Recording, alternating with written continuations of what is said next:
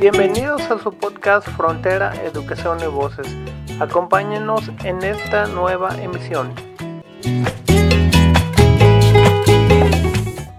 Eh, bienvenidos, bienvenidos esta tarde a este podcast en el cual vamos a hablar sobre algunas cosas respecto al tema educativo. Nuestro podcast llamado Frontera, Educación y Voces se enfoca principalmente en abordar temas de la educación.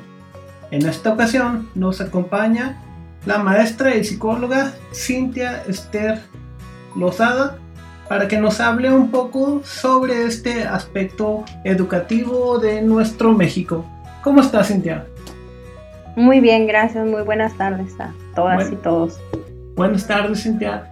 Eh, ¿Qué te parece si nos cuentas un poco de lo que haces para irte conociendo un poco más a fondo?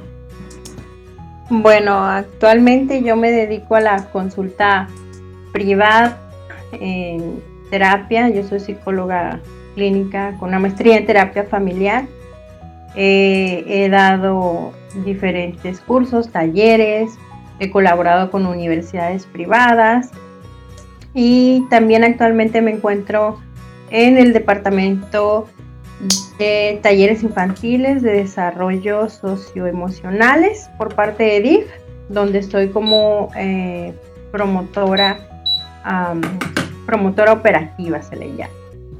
Ah, muy bien, o sea que sí estás enfocada en lo que es la educación, pero con esta nueva modalidad a partir de la pandemia, ¿va? Así es. Ok, Cintia. Entonces, ¿qué te parece si eh, abordamos de lleno el tema que nos atañe? Bueno, la primera pregunta que te voy a hacer, es una pregunta que es un poco capciosa, porque el contexto de esta pregunta es, pues, ¿para qué me sirve ya la escuela, no? Si una educación universitaria no me va a garantizar que pueda ocupar algún empleo que sea bien remunerado, ¿no? Entonces surge la pregunta, ¿para qué me sirve asistir a la escuela en pleno siglo XXI si por ejemplo ya todo está en el Internet? Cuéntanos un poco de esto, Cintia. Bueno, ahorita considero que la importancia de la educación se ve enfocada en la capacidad de transmitir valores que nos ayuden a construir precisamente una sociedad más justa, igualitaria, dinámica y eh, que esto a su vez nos va a permitir tener acceso a los nuevos recursos tecnológicos y que nos va a proporcionar el mismo contexto. Es decir, no solamente hablamos de educación a nivel de mejores oportunidades o de un empleo bueno o bien remunerado o inclusive de los conocimientos que yo pueda adquirir dentro del aula, sino también hablamos de una educación donde quizás no haya privilegios, sino haya esta igualdad, estas mismas oportunidades para todos. También que haya la parte de la inclusión y la parte eh, pues más igualitaria y justa, hablando a nivel de recursos, ¿sí? Es decir, que todos puedan, todos y todas puedan tener eh, acceso a, este nuevo contexto. Claro, Yo creo que va más bien enfocado por ahí la importancia de la educación en los últimos eh, en el último tiempo, en el último siglo, ¿no? Aunado a esta pregunta y en este eh, mismo razonamiento, en este, en esta misma mismo orden de ideas, eh, la, la, siguiente pregunta es, este, ¿consideras pues que la educación en México está respondiendo a las demandas sociales que existen actualmente, ¿tú consideras que lo que nosotros estamos aprendiendo responde a las necesidades y demandas sociales que tenemos? Actualmente creo que no del todo, no, no 100%, pero creo que se está encaminando hacia ese rumbo donde todas y todos puedan tener eh, la misma oportunidad y donde sea una educación incluyente que fomente estos nuevos valores también que, que últimamente han surgido y que surgen con las generaciones nuevas. Obviamente no podemos seguir educando de la misma forma en como fuimos educados o educadas nosotros porque ya nos quedaría muy chico esa forma de educar. Y cuando hablamos de educación, pues vuelvo a lo mismo, no solamente nos referimos al conocimiento adquirido, al conocimiento cognitivo, sino a todas las habilidades sociales que vienen detrás de ello. Sí, totalmente de acuerdo. Ok, muchas gracias compañero Emerson. Pues mucho gusto, Cintia. Muchas gracias por asistir a esta entrevista. Todos sabemos de antemano que la mayoría de los modelos educativos pues se enfocan demasiado, ¿no? En lo que vienen siendo pues en las materias principales como vendría siendo español y escritura y en el caso de lógica pues matemáticas.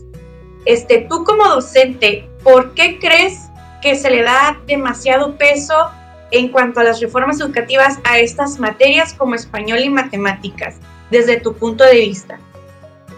Bueno, yo, yo creo que aquí lo que concierne mucho estas um, nuevas reformas es a generar a la mejor eh, una educación más, más enfocada en la practicidad, una educación más enfocada en que los alumnos y las alumnas aprendan eh, estas materias que son básicas y que les van a servir a lo largo de su vida. Eh, no digo que las otras no sean importantes, para mí son muy importantes las demás materias, por ejemplo, las humanidades, este, la historia, la geografía, el civismo, la filosofía, creo que son materias muy, muy importantes. Sin embargo, creo que estas nuevas reformas educativas se enfocan más en materias eh, que son pues vitales, por así mencionarlo, independientemente del de, eh, grado escolar que alcance una persona. Me parece que mientras tengan estas, estos conocimientos o estas nociones en estas materias en específico, pues pueden por lo menos defenderse un poquito más en la vida, por así decirlo. ¿sí? Como a lo mejor no, no todas las personas tienen la oportunidad de terminar una carrera, eh, y, de sobre esa carrera que estudió, pero quizás pudo la persona, no sé, concluir su preparatoria y a lo mejor eh, el, haberse enfocado en estas materias eh, más prácticas o del día a día, yo le llamaría así las materias del día a día, hacen que de alguna forma la persona tenga estas habilidades de lógica y lectoescritura, y que al final del día pues te van a servir pues para siempre. Y la siguiente pregunta eh, va a dar aquí un cambio drástico, porque no pasamos de hablar de, de, la importancia que tienen estas materias, como dijiste tú, materias prácticas, ¿no? Que al fin y al cabo pues nos abren las puertas a muchas otras, incluso hasta carreras técnicas, ¿no? Que hoy se, hoy se usa mucho en día. Eh, ahora ya hablando específicamente, si hablamos de estudiantes o de posibles estudiantes dentro de la escuela básica, que viven en un contexto de marginación económica, ya sea grupos indígenas, vivan en zonas rurales, etcétera. En cuanto al acceso que tienen o tenemos a la educación, ¿cuál es la verdadera intención o cuál sería la verdadera intención de los programas de becas?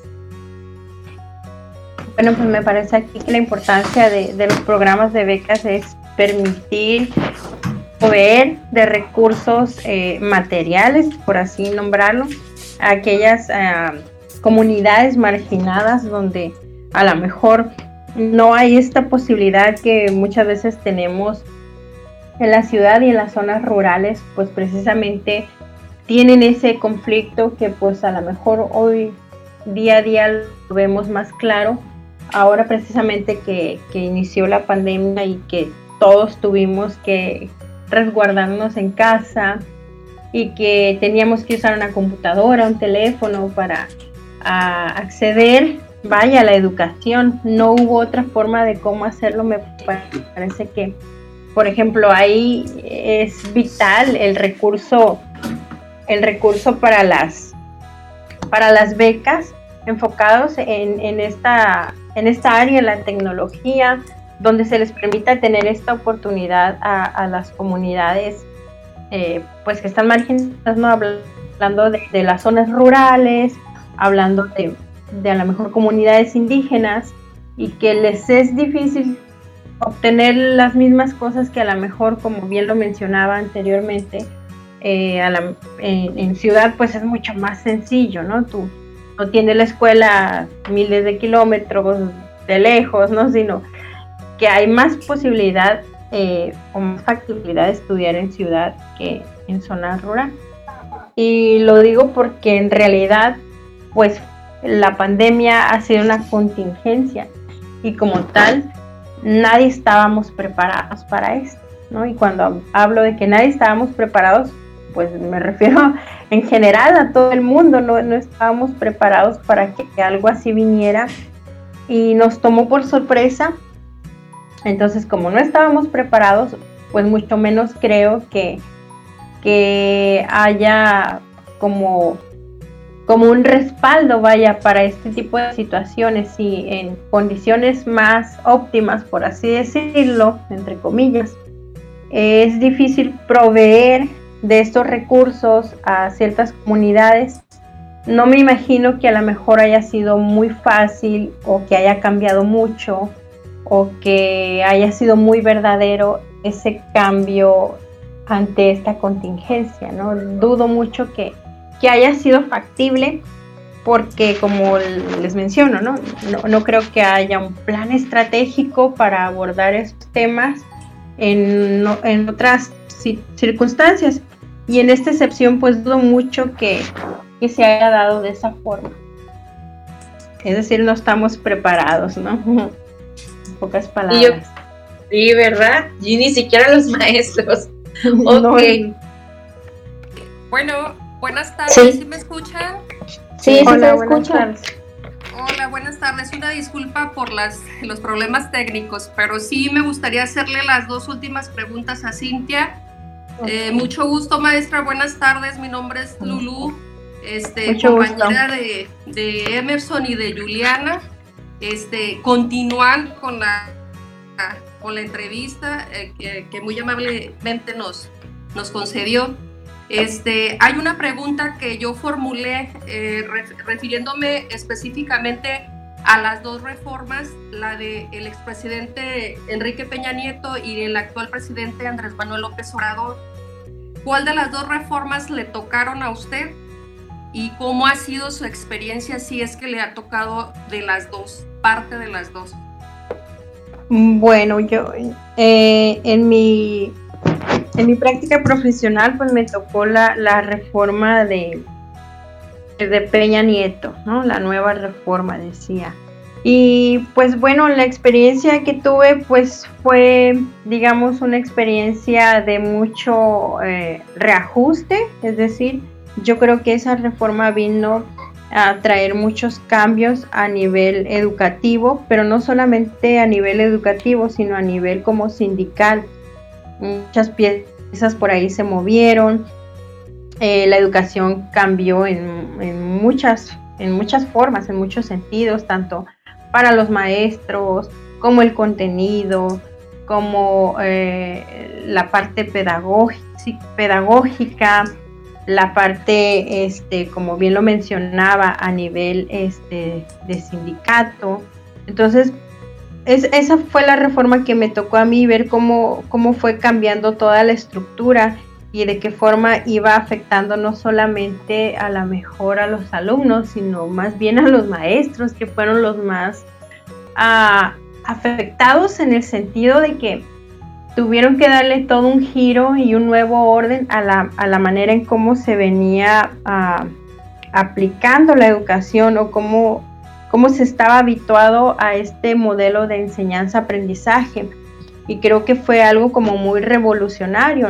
Y cuando hablo de algo muy revolucionario me refiero no necesariamente a que sea bueno o malo, sino que realmente trajo una serie de cambios que impactaron mucho eh, en muchas áreas, en muchas áreas educativas en cuanto a la gestión, en cuanto a la, a la metodología, a la pedagogía. Y considero pues se movieron varias piezas, ¿no? A lo mejor había mucho descontento por parte de los maestros o inclusive por parte de, los padres de familia, porque también me tocó estar en, en, esa, en ese lado, ¿no? En que yo decía, bueno, pero antes aprendíamos por sílabas a leer y ahora es como, apréndete la palabra completa, ¿no? De repente como el que nos hiciera clic esa cuestión tan sencilla, aparentemente, eh, cómo nos fue transformando la, forma de, ver las cosas. Eh, bien, Cintia, hablando de la, de la transformación y reestructuración que ocasionó estas, esta reforma específicamente de la cual nos estás compartiendo, la que te tocó, este, si tú tuvieras la oportunidad de votar o de implementar eh, algo sobre la reforma sobre la reforma educativa en México, eh, ¿qué implementarías? ¿Qué crees que sea necesario implementar en, en cuestión de la educación en México y por qué? Ok. Ah, yo creo que ahorita implementaría mucho la inclusión en, en, todas las áreas y en todos los niveles, ¿no? Inclusión me refiero, obviamente me, me interesa mucho esa área porque pues es la, el área que, que yo domino más, la parte psicológica, eh, y me atañe, vaya, la, la parte de la inclusión en el sentido de que haya igualdad para todas y todos y que de alguna manera no se discrimine a nadie, ¿no? Yo eh, ahorita estoy muy a favor como de esta cuestión de los derechos, los valores, eh, que se respete a todas las personas. Entonces me parece que si yo pudiera proponer algo sería por ese lado, ¿no? O igualdad para todos y oportunidad también para todos, ¿no? Que nadie que nadie se quedara fuera ni que se discriminara por alguna situación en especial. Bien, eh, te agradezco, Cintia, las respuestas y, el apoyo a esta entrevista. Eh, sí, ya nada más quería preguntarle a Cintia si quiere agregar algo más. Eh, gracias, maestra Julieta. Me pareció bien, me agrada que, las y los alumnos se interesen por estos temas y que busquen eh, nuevas formas o perspectivas diferentes de ver las cosas a lo mejor a lo que estamos habituados. Siempre eso ayuda mucho a expandir nuestro, nuestro campo de conocimiento, ¿sí? el, saber más o ver más allá, yo creo que ayuda mucho a abrir un panorama más completo y más complejo. Gracias. Bueno, esto ha sido todo en nuestro podcast. Eh, gracias por participar, Cintia, una vez más. Nuestro podcast, Frontera, Educación y Voces, llega hasta aquí, amigos. Nos escuchamos la siguiente semana con un nuevo episodio de su podcast, Frontera, Educación y Voces. Hasta luego. Esta fue una emisión más de su podcast Frontera, Educación y Voces. Acompáñenos en nuestro siguiente episodio. Hasta luego.